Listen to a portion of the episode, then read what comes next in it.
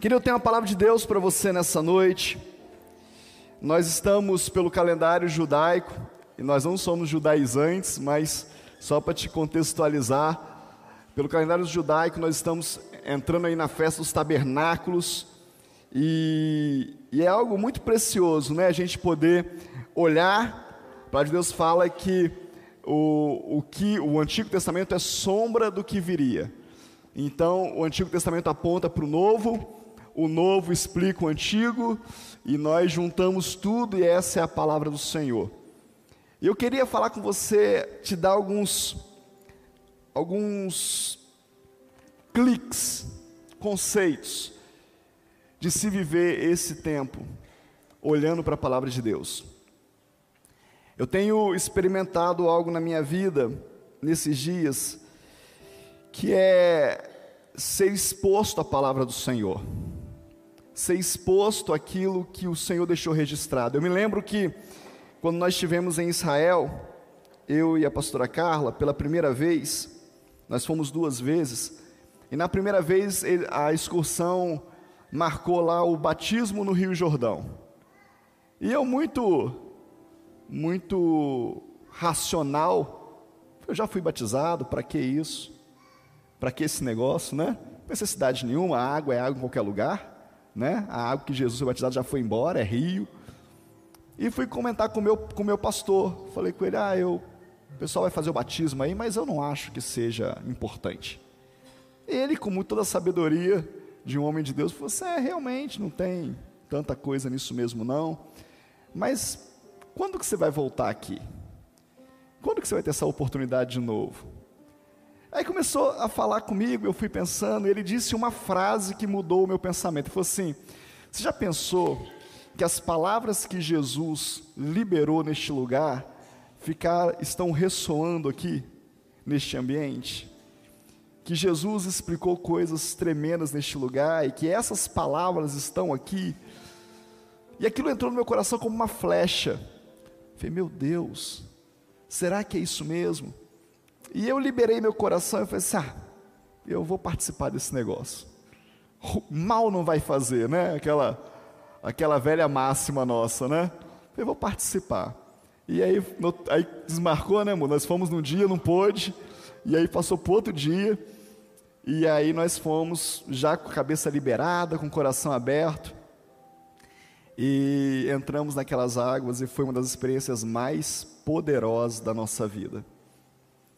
Não tinha nada a ver com a água, não tinha nada a ver com o misticismo, tinha a ver com a presença de Jesus. Tinha a ver com o coração que queria estar onde Jesus esteve.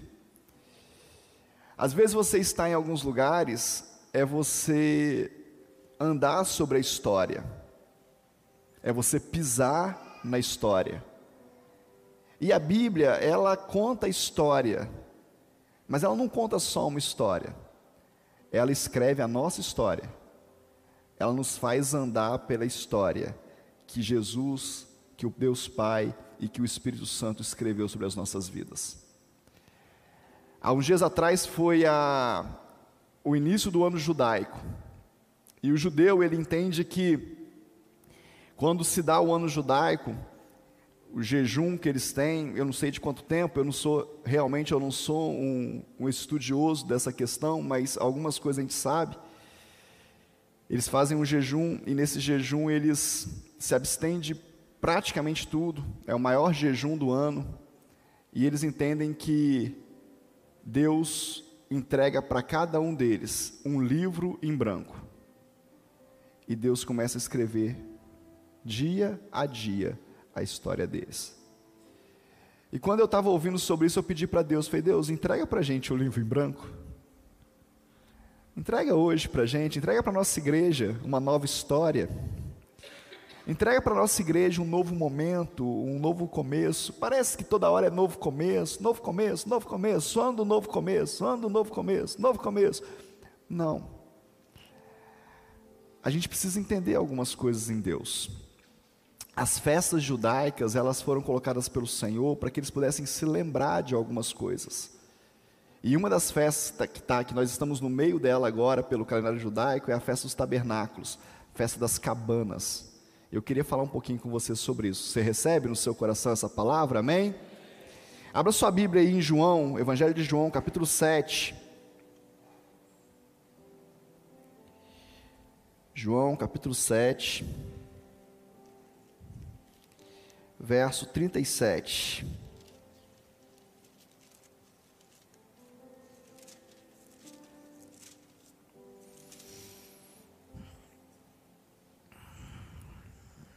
Amém? Dois amém, graças a Deus. Amém? Você achou aí? Amém. Crente tem o espírito da fortaleza, querido. Fala firme. 37 fala assim: No último dia, o grande dia da festa, levantou-se Jesus e exclamou: Se alguém tem sede, venha a mim e beba. Quem crê em mim, como diz as Escrituras, do seu interior fluirão rio de, águas de água viva. Isso ele disse com respeito ao Espírito que haviam de receber os que nele crescem, pois o Espírito até aquele momento não fora dado, porque Jesus não havia sido ainda glorificado. Só até aí. Que festa é essa? É a festa dos tabernáculos. No último dia, Jesus se levanta e fala: Olha, vocês podem receber água viva.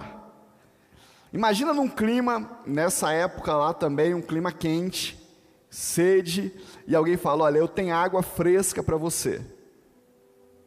Foi isso que Jesus estava entregando para eles. Antes deles receberem o Espírito Santo, Jesus ainda estava com ele. Essa conexão vai se dar com Pentecostes lá na frente. Atos 1, Atos 2, quando eles são cheios do Espírito Santo de Deus.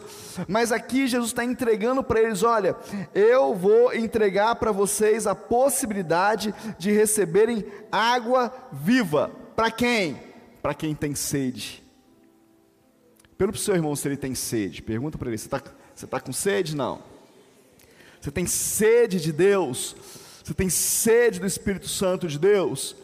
Que deixa eu te falar um negócio a maioria das coisas que a gente não recebe de Deus é porque a gente não quer. É porque a gente não tem sede. É porque a gente não tem fome. É porque a gente está aceitando qualquer coisa. É porque a gente está é, é, recebendo e se alimentando de qualquer porcaria. Me perdoa a palavra, mas é a verdade. A nossa alma está muito alimentada, mas o nosso espírito está raquítico. E isso nos faz fracos, enfraquecidos, entristecidos. Eu tenho visto e tenho observado pessoas que andam é, com uma vida abatida, triste. Cadê a alegria do povo? Cadê a alegria no olhar? Cadê a alegria da igreja, do povo de Deus? A alma está robusta, gorda, obesa, mas o espírito está enfraquecido, raquítico faminto. E nós estamos dando comida para a alma, para a carne, para a alma, para a carne, sem saber que se nós quiséssemos, de nós poderia fluir um rio de água viva. Você quer ser uma fonte de água viva para o Senhor? Para sua casa, para sua família, uma fonte de solução, uma fonte de resposta, uma fonte de cura. Jesus ofereceu isso. Agora, como, como que eu vou viver isso? No Novo Testamento, tá, Jesus está falando no Evangelho de João, Novo Testamento, no meio da festa do Antigo Testamento, da lei. Como é que eu vivo isso? O que, que significa isso?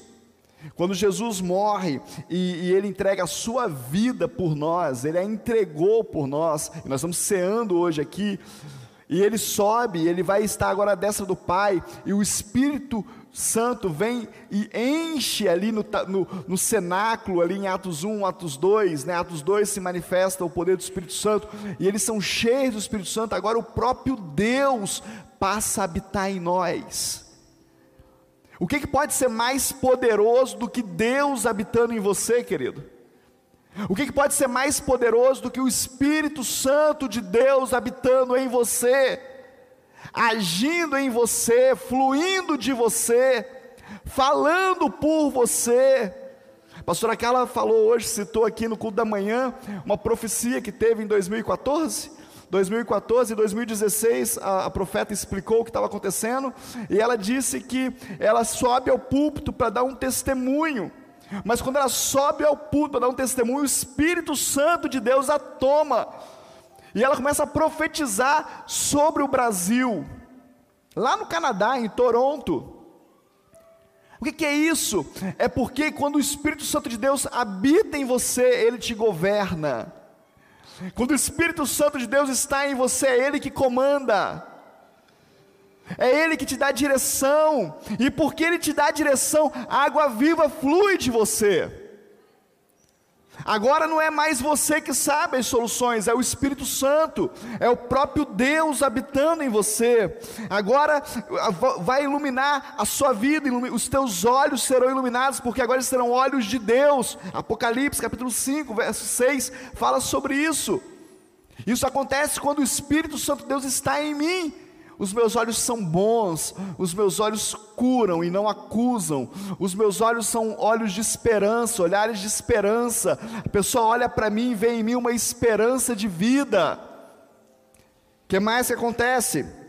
A vida de Deus volta, a vida de Deus que foi perdida lá em Adão, porque ele preferiu acreditar preferiu receber uma ordem que não vinha de Deus, preferiu ser alimentar o seu desejo a obedecer a Deus, perdeu-se a vida de Deus, mas agora Jesus morreu na cruz, ressuscitou ao terceiro dia, está à destra do Pai e nos deu livre acesso a Ele. E o que é a festa dos tabernáculos então? Eles se reuniam para se lembrar do tempo de deserto para se lembrar os 40 anos. O que aconteceu com a gente? Para trazer a memória de onde eles saíram e aonde eles estavam. Essa era a festa do tabernáculo. Os estudiosos, e a Bíblia também aponta para isso, talvez em 40 dias eles atravessavam o deserto. Parece que o plano de Deus era de dois anos, o plano de restauração, não só da retirada do Egito, até a terra prometida, mas a mudança de mente. Parecia que esse processo, para Deus, poderia levar dois anos, porque foi o tempo que eles chegaram de, diante de Canaã. Mas quando eles chegam diante de Canaã, eles começam a andar em círculo por 38 anos, porque eles não estavam prontos para receber aquilo que Deus tinha. Eles estavam ali, querido, eles estavam logo ali, Canaã estava ali, e eles andavam em círculo 38 anos. E aí, da geração que saiu do deserto, de 3 a 6 milhões de pessoas, quantos entraram na terra prometida? Dois. De 3 a 6 milhões de pessoas foram libertas do, do Egito, deixaram de ser escravos, mas não usufruíram de Canaã. Isso não mexe com você? Isso não fala com você? Aí você fala assim: qual é a população de Israel hoje? Mais ou menos isso, 3 milhões de pessoas.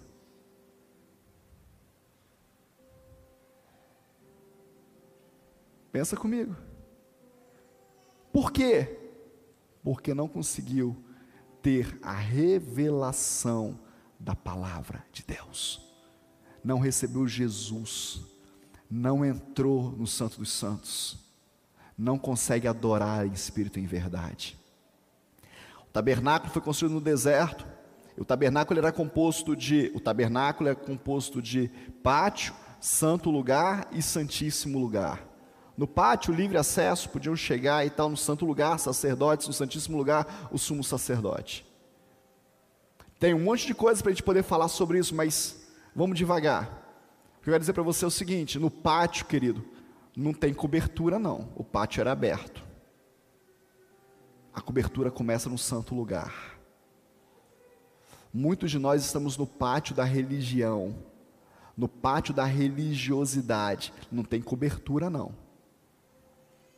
As quatro coberturas do tabernáculo é a partir do santo lugar e no Santíssimo Lugar. Quando se entra no, no, no, pátio, é a entrega do seu, do seu sacrifício.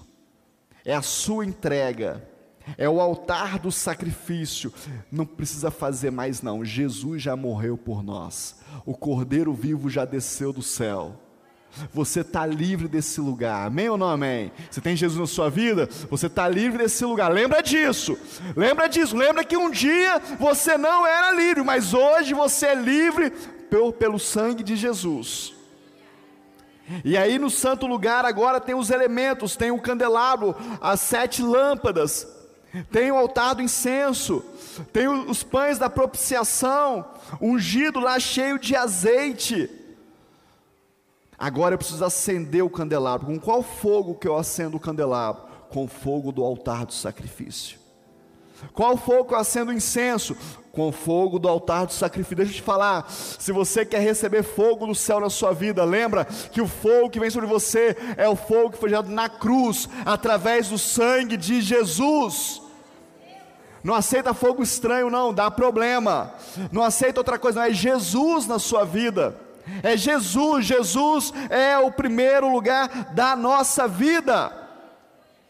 A primeira festa a ser, a ser é, é, é, celebrada era a Páscoa, o Cordeiro, a saída do Egito para a terra prometida, Jesus nos tirando da escravidão e nos dando acesso a Canaã, é Páscoa. A primeira festa é se lembrar: olha, nós fomos libertos, nós estamos livres, mas nem todos que são libertos conseguem, conseguem usufruir daquilo que Jesus tem para você. Olha para o seu irmão, pergunta para ele assim: Você já está usufruindo do que Deus tem para você, querido? Você já está bem aí? Você está bem? Canaã está legal para você? Terra que manda leite e mel? Vê aí. A sua resposta pode ser não, não, não está. Tem um Jericó na minha frente ainda. Tem um Rio Jordão que eu não atravessei ainda. E você pode falar com ele: Vamos comigo, eu vou te ajudar. Eu vou te ajudar. A palavra de Deus, quando fala, que é, eu estou tentando assim, ser bem rápido e bem prático, porque tem muitos detalhes nesse, nesse, nessas questões. Mas a palavra de Deus fala que quando o, a, quando o herdeiro é criança, ele não consegue usufruir ele, ele é igual o escravo, ele não consegue usufruir das coisas que o pai tem, da herança do pai, é preciso amadurecer. Deixa eu te falar um negócio: esse texto está falando do velho Israel e do novo Israel. O velho Israel não consegue reconhecer o que o pai fez, o velho Israel continua imaturo. O velho Israel continua vivendo como escravo, mas se o novo Israel crescer, se o novo Israel amadurecer, vai usufruir da herança do Pai. Eu te perguntar, quem que é o novo Israel? Quem é? É você, querido. Sou eu, é a igreja do Senhor Jesus. Somos nós reunidos neste lugar, mas tem que amadurecer. Não adianta receber Jesus e continuar vivendo como escravo. E aí você fala, bicho, mas como viver esse negócio? Vai guardando aí, vai guardando aí, você vai ver. Depois disso, eles foram então, vem o Pentecostes. Deixa eu, deixa eu, o, o que, que é o Pentecostes? É a festa da colheita, a festa da fartura. É a festa porque o Senhor proveu. Você não está entendendo, querido. Israel é uma terra de deserto, desértica. Está acostumado com o Brasil, plantando tudo dá, né? Pedro Vaz de Caminho escreveu lá, plantando tudo dá. Não, é Israel, é outro papo, querido. É muita técnica, é muita tecnologia, é irrigação, a conta gota contado porque não tem água. Então tem que ser exato, tem que ser. E é uma exuberância, é uma maravilha, é uma lindeza. Eu, a coisa que mais me chamou atenção, urbanamente falando em Israel, foi as flores. E olha que eu nem sou tão romântico assim, né? Mas que coisa fantástica, que vida, que cores exuberantes, como que isso pode dar no meio do deserto? Técnica, tecnologia, sabedoria, capacidade que Deus deu para aquele povo e eles aplicam. E aí eles têm a festa da colheita. O Senhor nos deu, o Senhor foi conosco, o Senhor supriu. Nós não tínhamos nada, nós éramos escravos, mas agora Ele nos dá uma colheita farta. O Senhor é conosco, vamos celebrar. Teu coração é um coração que celebra as coisas que Deus te dá, querido? Hoje eu estava, essa, esse final de semana, essa final, esses últimos dias da semana, eu estava num lugar, e eu não vou entrar muito em detalhes não, mas eu estava num lugar reunido, e, e nós tínhamos que nos dividir, quem ficava onde e tal, era todo mundo assim, no mesmo, a mesma função, dentro da igreja e tudo, e eu fui colocado num determinado lugar, e eu pensei assim, puxa vida, Tá bom, né? Sabe quando dá aquele negocinho assim, você fala? E aí, começou, começamos as reuniões, começamos os trabalhos, e aí num dado momento o Espírito Santo Deus falou comigo assim, olha para o lado, vê aonde eu te coloquei, vê no meio de quem que você está, por que que você continua murmurando? Sabe, querido, a gente precisa ser um coração grato a Deus, a gente tem um coração que celebra.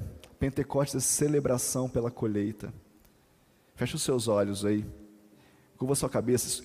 Encontre dentro de você um motivo de gratidão a Deus. Encontre dentro de você um motivo de, de você falar: Deus, eu colhi essa semana, obrigado. Porque a gente quer Pentecostes para poder receber presença de Deus, ser cheio do Espírito Santo, isso tudo é legal, mas veio no Pentecoste porque era um ambiente de gratidão. Agradece a Deus, fala: Deus, muito obrigado, porque essa semana eu colhi. Essa semana teve colheita na minha vida, essa semana o Senhor fez. Procura aí dentro de você, vasculha aí uma celebração de fartura por aquilo que Deus tem feito. Amém? Pentecostes é o derramar do Espírito Santo de Deus. Pentecostes é estabelecer reino de, de, do céu na terra. Deixa, deixa eu reforçar algumas coisas com você. Jesus não começou pregando a sua palavra dizendo assim: aqui, me aceita como filho de Deus que eu te levo para o céu. Não. Ele não começou, ele não começou o ministério assim. Ele começou dizendo assim: arrependei-vos, porque é chegado o reino dos céus. Arrependei-vos, porque eu trago o reino dos céus. Quando ele foi perguntado como ele ia orar, como que deveria orar, ele falou assim: que seja feito na terra como é no céu. A gente precisa entender que, que essa terra foi criada por Deus para nós, e nós podemos trazer céu para essa terra. Nós podemos fazer que o céu desça, nós podemos trazer os princípios do céu, nós podemos trazer a alegria do céu, o sustento do céu, nós podemos. Ou podemos viver como escravo o resto da vida. Talvez nem no deserto, ainda no Egito. Somos nós que escolhemos. Somos nós que definimos como viver. Pentecostes é um derramar, é um estabelecer do reino dos céus na área espiritual. Lá teve línguas como de fogo, línguas celestiais, autoridade, poder, cura. Coisas sobrenaturais acontecem quando o povo de Deus se reúne. Nós temos o Espírito Santo de Deus, nós celebramos as colheitas, nós ficamos reunidos num só lugar, nós somos obedientes ao Senhor, então vem poder de Deus para as nossas vidas. Mas não é só poder da reunião do culto, não é só poder espiritual, tem outras coisas que acontecem na área material. A palavra de Deus fala que eles falavam em, outras, em outros idiomas, não é só língua celestial, em outros idiomas eles tocaram outras nações, eles tocaram outros povos. Você fala, ah, mas isso aí é. Não, peraí, calma aí. Querido, deixa eu te falar. Eu conheço pelo menos duas pessoas, pessoalmente. Conheço. Que não falava uma palavra no idioma. Uma delas foi pregar, Bispo José Elias. Foi pregar numa tribo indígena, no Peru, parece. No, na sei lá, Argentina ou Peru, não sei. Não falava um idioma. O cacique falou com ele: fala, prega. E ele abria a boca, pensava em português e saía no dialeto indiano. O espírito agindo no natural. O bispo de Jalma foi pregar numa igreja, o intérprete não foi. pastor chamou ele da igreja, ajoelha aí. Pastor idoso, velhinho. Colocou a mão na cabeça dele, te dou o dom para você pregar agora. Ele subiu no púlpito, pregou a noite toda no idioma da igreja. Nunca sentou para aprender, mas foi só aquele dia. Foi só aquela hora. A parte engraçada desse, desse testemunho, ele passa a ser um testemunho quando ele sai do púlpito se achando. Agora estou falando. Foi para a porta da igreja para despedir dos irmãos. Do caminho do púlpito à porta ele não lembrava mais de nada. Os irmãos iam falar com ele no idioma, ele respondia em português, ninguém entendia nada. Você estava pregando lá agora, mas é só para cá. É só para Deus te usar.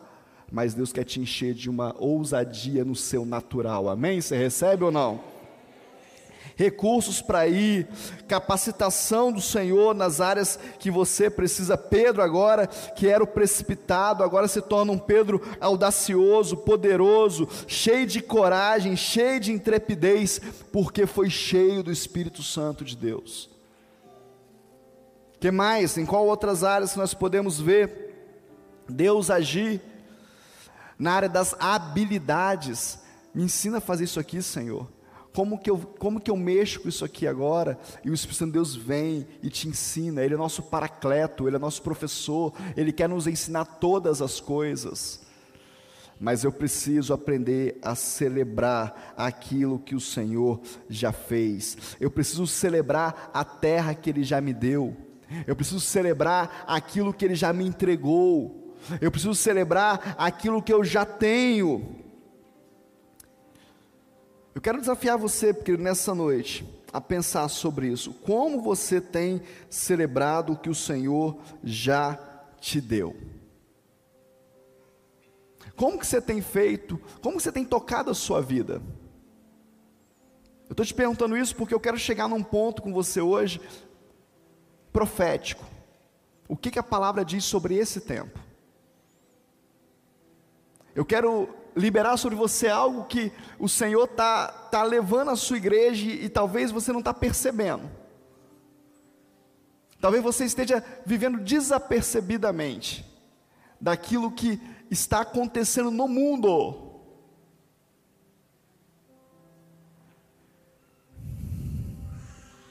Pede para o Espírito Santo de Deus falar com você, pede.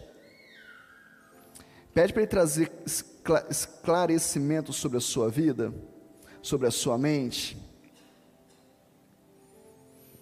O que, que vai acontecer, bispo? Abra sua Bíblia em Malaquias, capítulo 3. O Espírito Santo de Deus está tá me mandando ir para esse lugar e, e eu vou obedecer o Espírito Santo de Deus.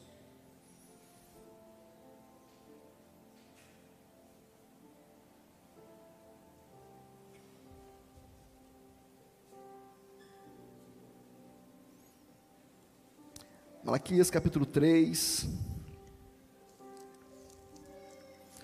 Último livro do,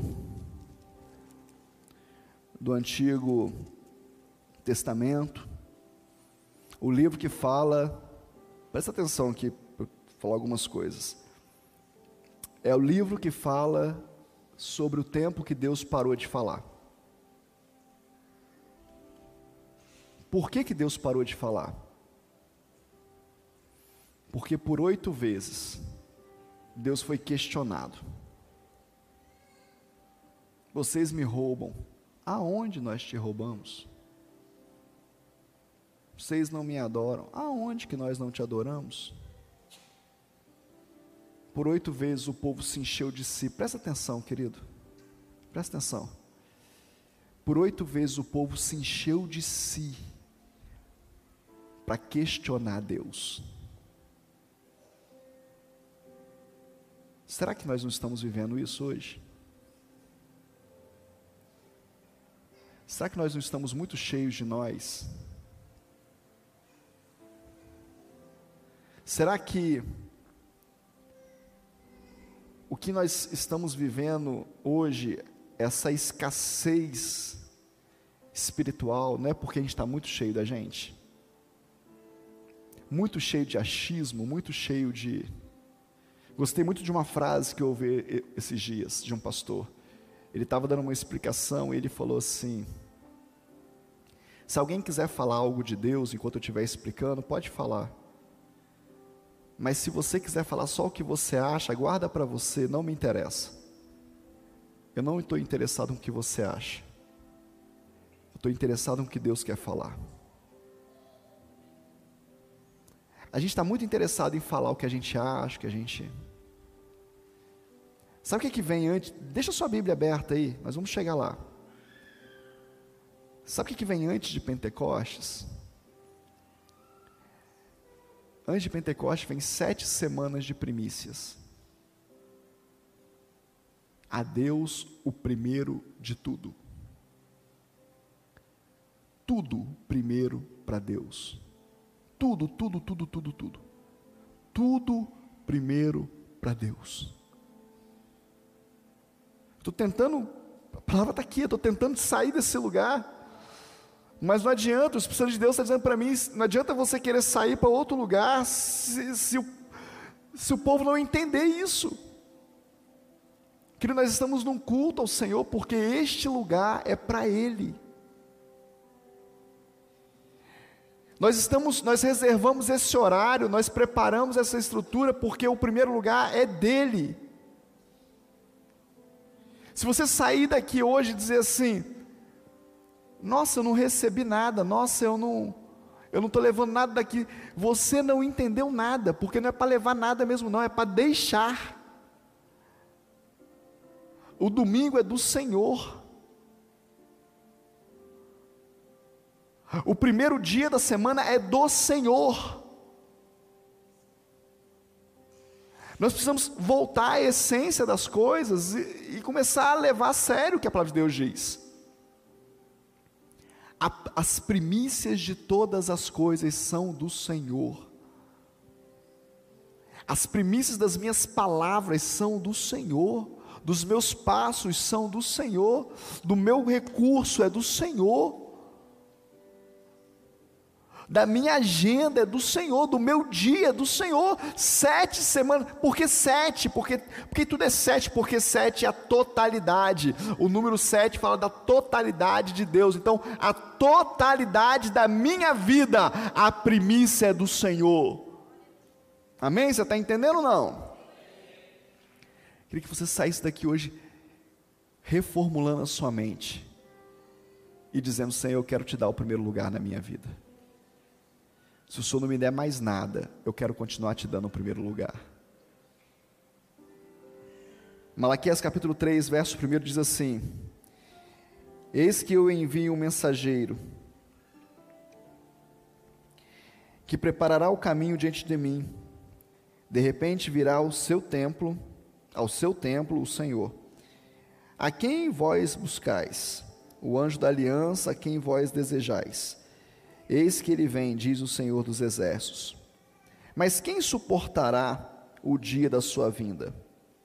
E quem poderá subsistir quando ele aparecer? Porque ele é como fogo no orives e como a porta dos, dos lavandeiros. Assentar-se-á como derretedor e purificador da prata, purificará os filhos de Levi e os refinará como ouro e como prata eles trarão ao Senhor justas ofertas. Então a oferta de Judá, de Jerusalém, será agradável ao Senhor, como nos dias antigos e como nos primeiros anos. Chegar-me-ei a vós outros para juízo, serei testemunha veloz contra os feiticeiros, contra os adúlteros, contra os que juram falsamente, contra os que defraudam o salário do jornaleiro e oprimem a viúva e o órfão e torce o direito do estrangeiro, e não me temem, diz o Senhor dos Exércitos. O que, que Malaquias está falando? Malaquias aí faz uma, um paralelo com Gálatas, também capítulo 6, mas vamos ficar com Malaquias. O que, que ele está dizendo? Ele está dizendo que nesses dias virá um mensageiro, virá alguém que preparará o caminho. Não é alguém, é uma unção João Batista preparou o caminho para Jesus, a primeira vinda de Jesus. Diz a palavra de Deus que ele tinha o espírito de Elias, ele tinha a unção de Elias, ele preparou o caminho para que Jesus viesse. Vocês estão lembrando ou não? Quando perguntaram o que, ele falar, olha, o que vem após mim batizará com o Espírito Santo com fogo, o que vem após mim não sou digno nem de amarrar as sandálias dos pés. Eu só estou preparando a casa, só estou preparando o caminho. Mas diz a palavra que vai ter essa unção nesse tempo para preparar a volta, a segunda vinda de Jesus. Amém ou não amém? Ele virá no seu templo. Que templo é esse? Lá em Israel? Lá no templo? Não, de jeito nenhum. Eu sou templo do Senhor. Ele virá sobre a sua igreja. Amém ou não amém? Ele virá agora, ele como ele virá? Ele virá com justiça. Ele virá derretendo a prata e o ouro. Ele virá com sabão em pó, que é a palavra seria, se fosse hoje, seria o sabão em pó para lavar, para tirar toda a sujeira. Essa unção vem preparar a segunda vinda de Jesus, amém ou não? E o que que, que, que acontece aqui? Primeira coisa, uma oferta agradável ao Senhor como antigamente. Está no texto, querido. Está no texto, está na, na Bíblia. Se você não entender que você precisa ter sementes na mão para semear, para colher, não é bíblico. Ah, mas eu não concordo, eu não acho. Não acho. Tudo bem, está na palavra de Deus, como antigamente. Qual eram as, as ofertas de antigamente? Ó, é, a primeira coisa que eu preciso entender é que eu preciso aprender que o evangelho é dar e não receber. Primeiro ponto. Quais são as ofertas então que tem? Dízimo em honra ao corpo de Cristo, a igreja. Tá lá. É, as primícias em honra à sua cobertura, a quem cuida de você espiritualmente. Entregue a quem cuida, como antigamente, tá lá. Que mais? É, a esmola, ajuda social, tá lá ao órfão, a, a viúva, ajudar, é esmola mesmo, ajuda social em honra aos necessitados. E as ofertas pedidas em honra àqueles que o Senhor quer enviar. Como antigamente. Essas são as ofertas bíblicas. É isso que a Bíblia nos ensina. Ah, mas eu não concordo. Não precisa concordar. Mas é o que a Bíblia diz. É nesse tempo, como antigamente. que mais? Tem coisa, você está achando que, eu, que o dinheiro foi o pior, tem coisa mais pesada. Comecei com o mais leve. Ele vai acabar com a feitiçaria. Que isso, bispo? Que, que é feitiçaria? Que feitiçaria? O senhor está falando com uma igreja evangélica, cristã. Feitiçaria é fazer, dar um jeito para as coisas saírem do jeito que você quer. É esse o sentido de feitiçaria aqui é ser mais importante o que você quer do que o que Deus quer.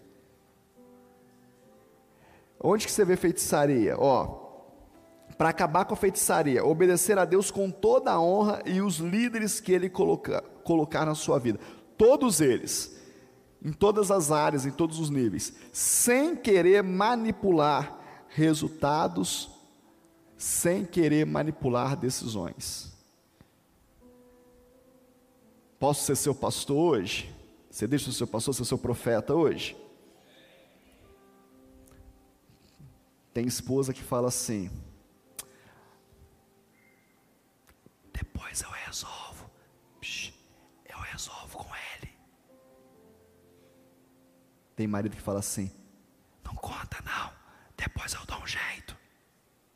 Deixa eu te contar o que, a Bíblia chama isso: feiticeiro.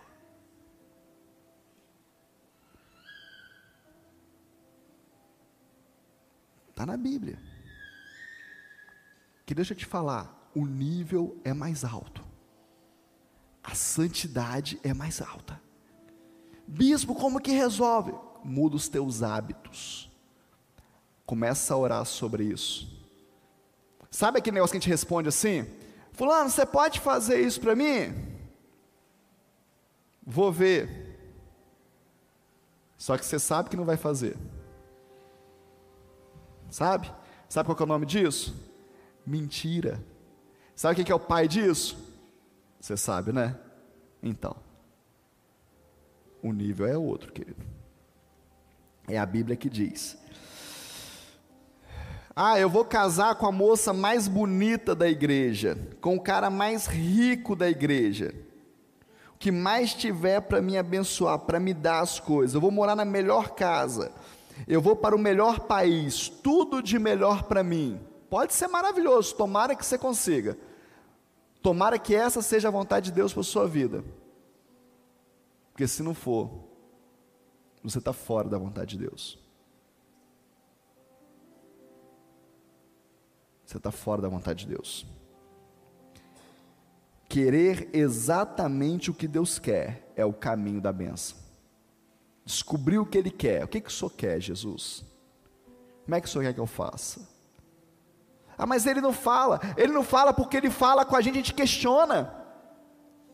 Ele não fala porque ele cansou de falar, vocês estão me roubando, vocês estão me desobedecendo, você não faz o que eu quero. Aonde? Que papo é esse?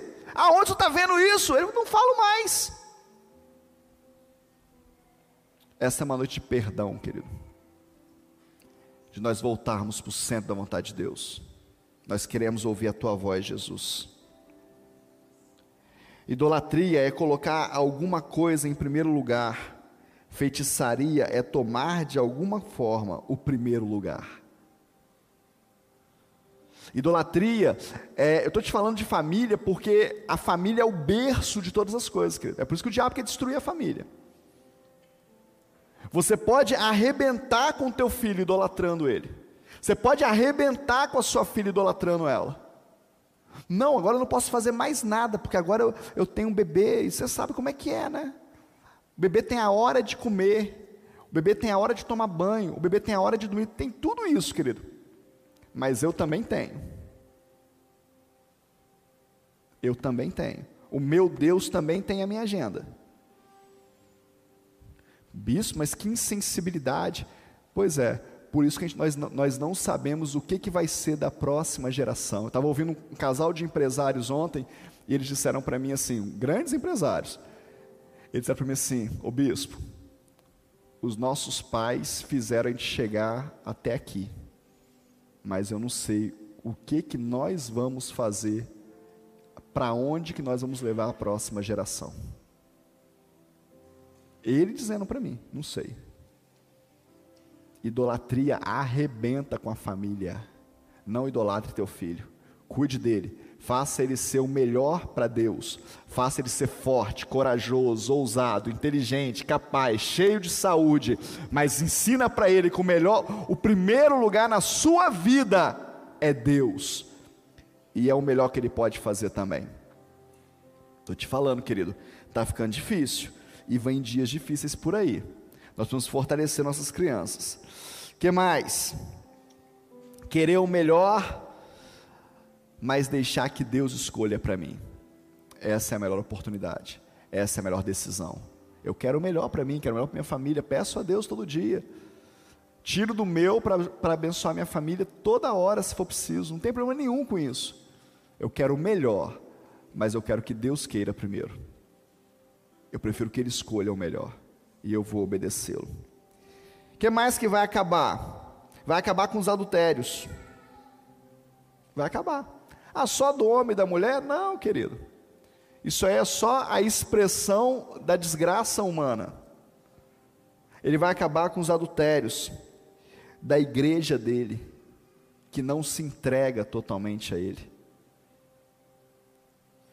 Da Babilônia que se formou, que é enganosa, que acha que é rica, que acha que é poderosa, que entrega só o que quer, um pouquinho. Será que eu te falar um negócio, querido? Quem que é noiva de Jesus aqui? Quem que é noiva de Jesus? É noiva de Jesus? Amém, amém ou não amém? Imagina uma noiva, casou, festa, cerimônia, lua de mel. Não, encosta não. Não. Espera aí quando eu quiser, quando eu tiver afim. É feio falar isso, querido? Está feio para você? Mas a gente quer ser noiva desse jeito com Jesus, Ser noiva é se entregar a Ele, a vontade dEle, o querer dEle. É dar o amor a Ele inteiro e não pela metade. Porque se você não se entrega inteiro a Ele, você se entrega a alguém. Isso é adultério. E aí? Quem está roubando o seu amor? Quem está te atraindo mais? Quem está roubando o seu tempo? Quem está roubando a sua alegria? Quem está te usando? E você nem está percebendo. Quando eu falo quem, entende aí por o quê? Por questões espirituais e emocionais. O que está te afastando do amor de Cristo? Tem uma música que a gente fala: Quem nos separará do amor de Cristo? do amor de Cristo. Eu estava lembrando dela, falei, Cé, tem tanta coisa. Quando eu aprendi ela na minha adolescência, lá em Volta Redonda, lá no grupo de juvenis, eu achava que pouca coisa podia me afastar do amor de Cristo. Mas eu tenho visto que tanta coisa me afasta do amor de Cristo. Também a infidelidade no amor conjugal, no amor ao próximo, no amor a quem cuida da gente. Estava ouvindo um pastor dizendo sobre as, as tristezas do pastoreio. Cheguei em casa hoje de viagem, a pastora Carla estava me contando que ela estava vendo a série do pastor Márcio Valadão. E ela disse para mim assim: Ai, amor. Ele falando: Ah, eu sofro até hoje quando uma ovelha vai embora. A pessoa passa a vida toda com a gente, de repente ela vai embora. Aquele jeitinho dele, né? E ela fazendo igual ele faz, né? Eu nem vi, estou só retrucando ela. Consegui imaginar ele falando. 700 igrejas. Milhares e milhares de ovelhas espalhadas pelo Brasil e pelo mundo, missões. Milhares de pastores dizendo: Ah, eu sofro até hoje quando uma ovelha vai embora. Deixa eu te falar um negócio para você, deixa eu te contar um segredo. O seu pastor sofre, querido. A sua pastora sofre. O seu líder de célula sofre. Sabe quando você ignora? Sabe quando você faz pirraça? Sabe quando você fala assim, também não vou, também não quero. Hum. Chateou. Seus pastores sofrem. Não brinco isso não. Perder um pai é muito difícil, mas não queira perder um pastor, não. É muito difícil. E tem pastores morrendo, porque não conseguem lidar com as suas emoções. A tristeza da dor, da traição e do adultério ministerial dentro do seu rebanho. Seja fiel àqueles que te alimentam Seja fiel àqueles que oram por você de madrugada. Seja fiel para aqueles que cobrem a sua vida de unção. Não estou te pedindo nada, não. Não estou te.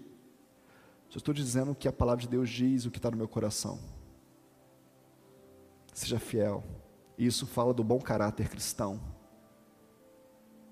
Isso fala do céu na terra. No dia que um querubim resolveu fazer uma coisa diferente, ele virou Satanás. Cuidado. Cuidado. É o que a palavra de Deus diz. que mais? Vai acabar com as mentiras. Viver pelo justo, ele disse aqui. Vai acabar com todo tipo de mentira, todo tipo de engano, sim, sim, não, não, Jesus já dizia. A palavra do cristão é sim, sim, não, não, ponto final. Vou, vou, não vou, não vou, posso, posso, não posso, não posso. Ah, mas pode acontecer um imprevisto. Lógico que pode acontecer, justifica o imprevisto, mas você precisa querer viver na verdade. Amar mais a verdade, todas as coisas, cinturão da verdade, se amarrar com a verdade, viver com a verdade agarrada em você. Verdade. Qual é a verdade sobre a sua vida? Qual que é a verdade sobre o teu chamado? Qual que é a verdade sobre o seu ministério? Qual que é a verdade sobre o seu cristianismo? A verdade. Ah, ele vai trazer a verdade. Ele vai trazer a verdade. Ele vai para fazer você parar, para fazer eu, a igreja dele, para de explorar as pessoas, querer serviço mais barato, explorando as pessoas ao máximo que pode, para sair dizendo: Olha, eu consegui. A Bíblia te chama de explorador. Não é pedir desconto, não é negociar serviço, isso é normal, isso é, do, é praxe. É natural do comércio, é natural do negócio, problema nenhum. Mas você conhece gente que vai. Quando a pessoa não tem mais nada, ela fala: agora eu pago. Vale 100, eu paguei 10. Aí vem aí e fala: Deus me abençoa. Não, Deus não te abençoa, não. Você é explorador, querido. Não tem bênção de Deus nisso. Cuidado. Eu oro para que você tenha para pagar mais caro. Amém ou não amém? Você recebe aí? Não. Para você poder pagar mais caro. Quanto que o mercado está pagando? Pagando 100, eu pago 200. Deus me abençoe, eu tenho para dar. Tem ímpio fazendo isso. E tem crente caindo nesse engano. Tem ímpio vivendo essa verdade. Tem ímpio com fila na porta da empresa dele pedindo, pelo amor de Deus, uma vaga, porque é maravilhoso trabalhar lá. E tem crente achando que é explorar que é bom. Não é não, querido. Não é bom. Seja justo. Seja justo com as pessoas que estão perto de você. Honre as pessoas. Reconheça as pessoas. Ame os funcionários que Deus colocou perto de você, se você é um empresário. Ajude elas. Vê as necessidades. Deixa Deus te usar na vida das pessoas. Não dê para ela só um trabalho, dê ela uma solução de vida, dê ela uma esperança. Ah, mas não reconhece. Pois é, mas você não faz para ela, você faz para o Senhor, amém? Continua fazendo. Continua trabalhando, continua fazendo o que é certo. Parar de oprimir as pessoas. Pessoas que têm dificuldades mais básicas. E a gente continua oprimindo. Eu não quero entrar nesse assunto, querido, mas esse é o sistema. Eu estou escrevendo um texto sobre isso, eu não tive coragem de terminar. Quanto mais te oprime, mais você depende. O problema é que a igreja entrou nesse negócio. O problema é que a religião entrou nesse negócio. A palavra de Deus fala assim: foi para a liberdade que Cristo vos libertou. Você recebe essa palavra na sua vida, sim ou não? Mas a religião vai dizer assim: mais ou menos, se você fizer o que eu quero. Entendeu? Mas eu fico com a palavra de Jesus. Foi para a liberdade que Cristo me libertou. Então eu sou livre de todas as coisas. Eu sou livre para viver o que Deus tem para mim. Nada vai me empreender. Eu sou livre em nome de Jesus. Cuidado, tem pessoas perto da gente, viúvas, órfãos, que precisam ser atendidos, precisam ser supridos e não oprimidos.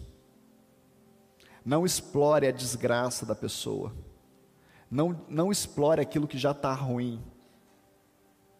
Aí você fala para mim assim, bispo, mas ninguém faz isso, nós somos uma igreja. Eu sei, eu não consigo nem imaginar alguém fazendo.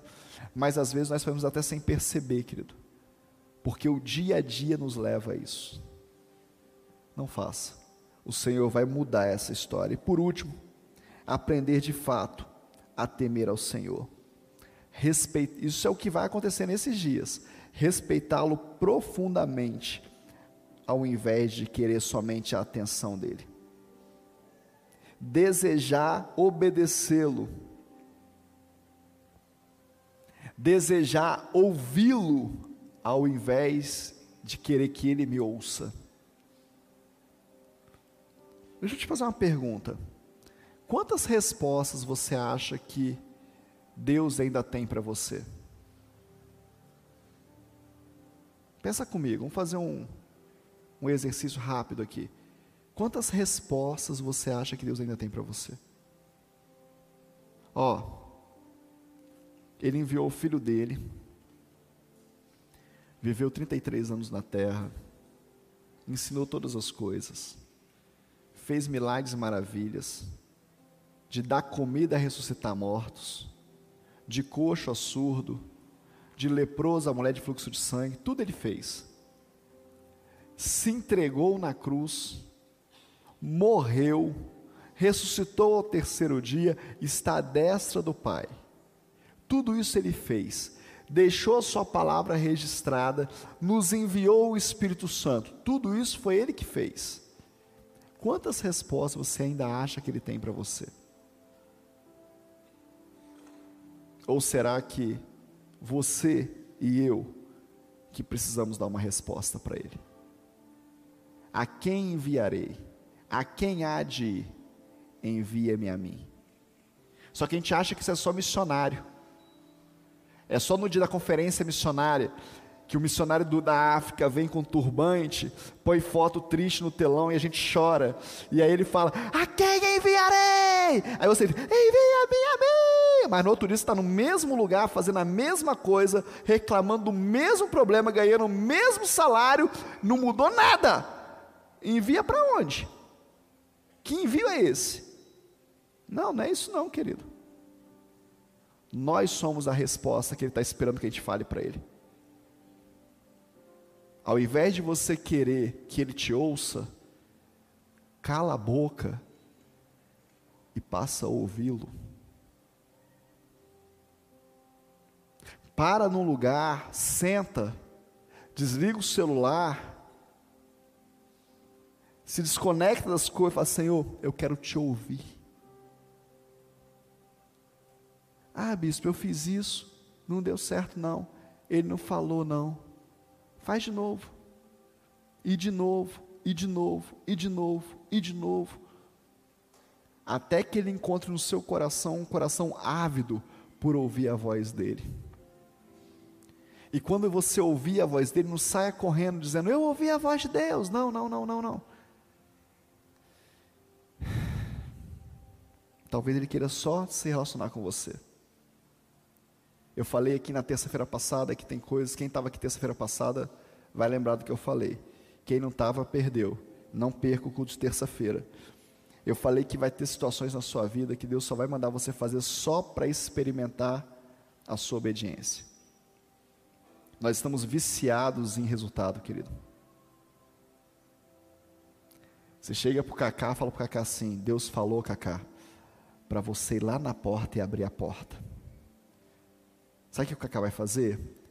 Ele vai na porta assim: O que, que vai acontecer, meu Deus? Meu Deus, o que, que vai acontecer? Ai, Jesus, quando eu abrir a porta, vai ter um anjo lá, e, e eu vou cair. E o que, que vai acontecer, Jesus? Não acontecer nada, ele só mandou você abrir a porta. Aí o Cacá vai lá, abre a porta, não acontece nada. Ele olha para trás e fala: Mas não aconteceu nada, pastor. Ué, quem disse para você que era para acontecer? Ele só te mandou abrir a porta. A gente está ávido por resultado. Deixa eu te falar, Deus vai te treinar nesse tempo a você ouvir a voz dele e obedecer sem ter resultado nenhum, só para treinar a sua obediência. Porque vai chegar o dia que ele vai dizer para você: agora você pode ir, porque agora eu tenho a sua vitória. E você vai saber que é a voz dele, porque você está acostumado a ouvir a voz dele. No dia que ele fala com você, pode ir que eu sou contigo, você não vai ficar assim, ai Deus, então faz o sol parar para eu ver se é o Senhor mesmo.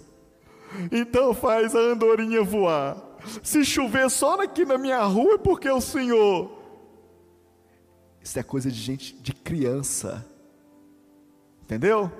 Mas por que, como é que eu vou saber que é Deus? Se você tivesse aberto a porta quando Ele mandou dez vezes, sem acontecer nada, você ia saber que é Ele você conhecer a voz dele. É porque você não conhece a voz dele, você fica preocupado: será que é ele? Será que não é? Como é que é?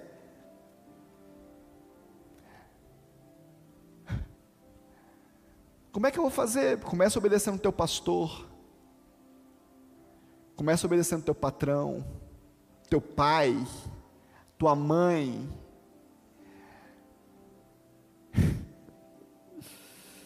Ah, Espírito Santo, faz comigo não.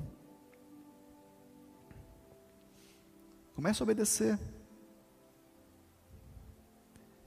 Começa a obedecer teu marido.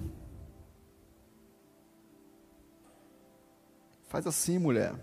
Não. Depois vem no gabinete. Pastor, Deus não fala comigo. Talvez Ele esteja falando em você que não está escutando. Ele sempre fala. A não ser que você retruque a Ele. Queira temer mais a Deus do que querer o seu apoio. Ao invés de você ficar esperando que Deus te apoie nos teus projetos, pergunta qual é o projeto dele. Ao invés de você ficar apresentando para ele os teus planos, fala, Senhor, me abençoa. Fala com ele, quais são os teus planos, Jesus? Quais são os teus planos? O que, que o Senhor quer? O que, que o Senhor quer, Jesus? O que, que o Senhor quer, Espírito Santo de Deus? Eu quero saber os teus planos. A palavra de Deus fala que Ele vai revelar os planos dele para nós, não é revelar os nossos planos para nós mesmos. Ele tem um plano perfeito para a nossa vida, querido. Ele é o plano perfeito. Se você quer Pentecoste na sua vida, se você quer a presença plena do Espírito Santo em você, você precisa passar por esse caminho. Você precisa passar pela Páscoa, Jesus. Você precisa passar pelas primícias, tudo para Ele, somente para Ele. Pentecostes e tabernáculos. Você precisa saber e se lembrar do que Ele fez na sua vida. Eu quero terminar dizendo para você o seguinte: tabernáculo tinha, repito, pátio, santo lugar e santíssimo lugar. Eles tinham a provisão de Deus. Estou terminando mesmo, presta atenção nesse, nessa figura. Eles tinham a provisão de Deus, o maná vinha. O maná era como se fosse um, um pudim gelado, um frescor altamente nutritivo que refrigerava a alma. Mas deixa eu te falar, se o sol esquentasse, estragava. Olha para o seu irmão, fala com ele assim: Você quer alimento do céu? Acorda cedo. Busque a Deus primeiro. Não espere o sol esquentar, não. Se o sol esquentar, o pudim vai embora. É o que está lá. Mas tem outra coisa, presta atenção que que tinha no deserto? O que, que tinha no deserto? Quais são os dois elementos assim, fora o maná? Quais eram os, os outros dois elementos que eram assim, fantástico? O que, que tinha lá? Nuvem? Tá, a água tinha, mas qual que é outro parecido com a nuvem? Fogo. Aonde que a nuvem e o fogo ficava? Em cima do tabernáculo. Sem tabernáculo não tem nuvem nem fogo, querido. Tabernáculo é Jesus, tabernaculou em nós. Sem Jesus não tem fogo na sua vida, não tem nuvem na sua vida, não tem nada. A nuvem ficava em cima do tabernáculo. Ah, tinha lá pães e tal, incenso e tal. O que que tinha no, no, no, no Santíssimo Lugar? Quando você entrava no Santíssimo, o que que você via? você via dois querubins, proteção. Você via a arca da aliança, você sabia o que tinha lá dentro, mas você não viu o que estava lá dentro, você não podia mexer. Lá tinha as tábuas da lei. Palavra de Deus, completa, total, escrita com fogo, com o dedo dele lá, fogo, escrito lá. O que mais que tinha? Tinha o maná, provisão. Tinha a vara, o cajado um pedaço de madeira seco que trazia a autoridade e poder de Deus para aquele povo. Estava lá. Mas sabe o que tinha lá que não podia faltar? Tinha fumaça. Se não tivesse fumaça e você entrasse, você morria. Porque você não pode aparecer. Eu não posso aparecer, é só a presença dele. Ah, sou eu. Eu vou lá e faço, eu vou pregar.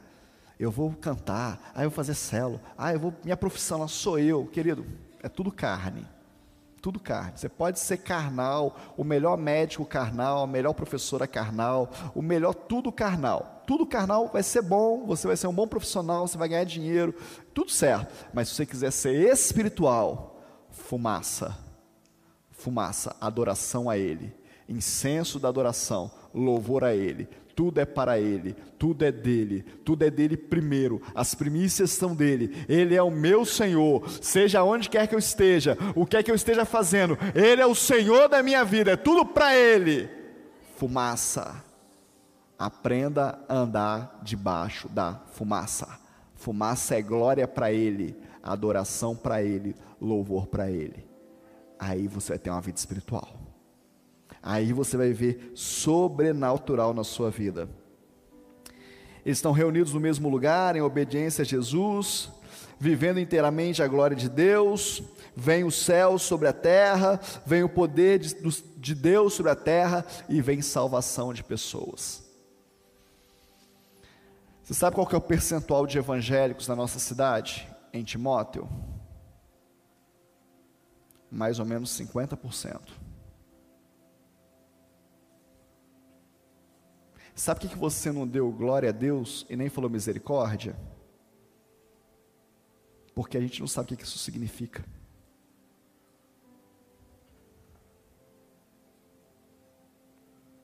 A gente não vê 50% de evangélicos expressos na rua. A gente não está vendo que o comércio está fantástico, que o atendimento está fantástico que as vendedoras estão agradáveis, que os vendedores são super agradáveis, que os gerentes são maravilhosos, porque tem evangélicos na cidade. A gente não sente isso. Quando eu ouço que tem 50% de evangelho na minha, na minha cidade, eu pergunto assim: aonde que eles escondem? O que que eles comem? Aonde eles vivem? O que que eles vestem? Porque quando eu saio na rua, eu não os vejo eu não, eu, eu não identifico, eu não olho e falo, tem Jesus aqui, tem Jesus ali, eu não consigo perceber, porque está nos faltando o Espírito Santo de Deus na nossa vida, querido,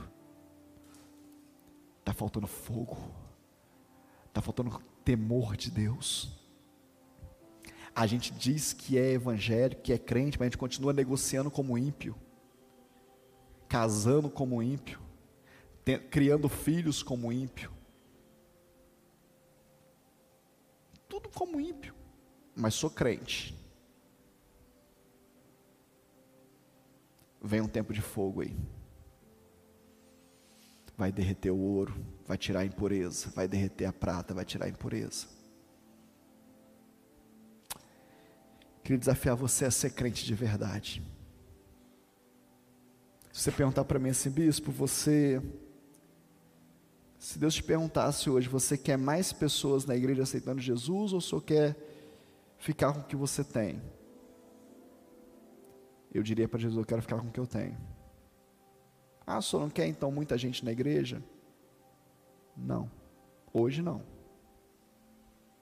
Eu quero que você seja tão grande, tão cheio de Deus, que quando você sai naquela porta ali, você enche essa cidade da presença de Deus. E se você encher essa cidade da presença de Deus, não tem como as pessoas não se achegarem a Ele. Nós não precisamos, querido. Nós vamos receber quatro missionários aqui na, na nossa igreja em novembro. Vão ficar dois meses com a gente.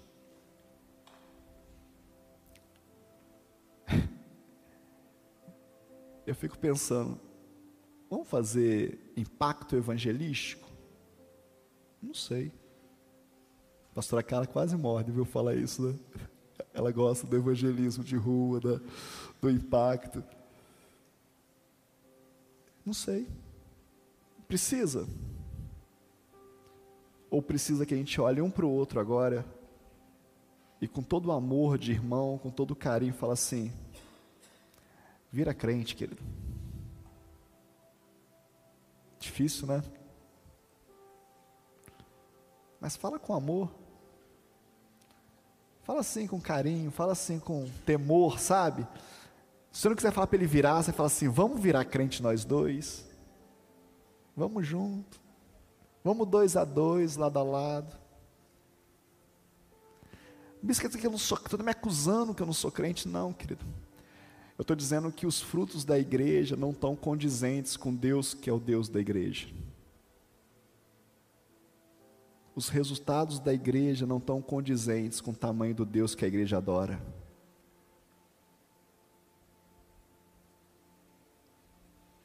A igreja viva é uma igreja que muda a história de onde ela está.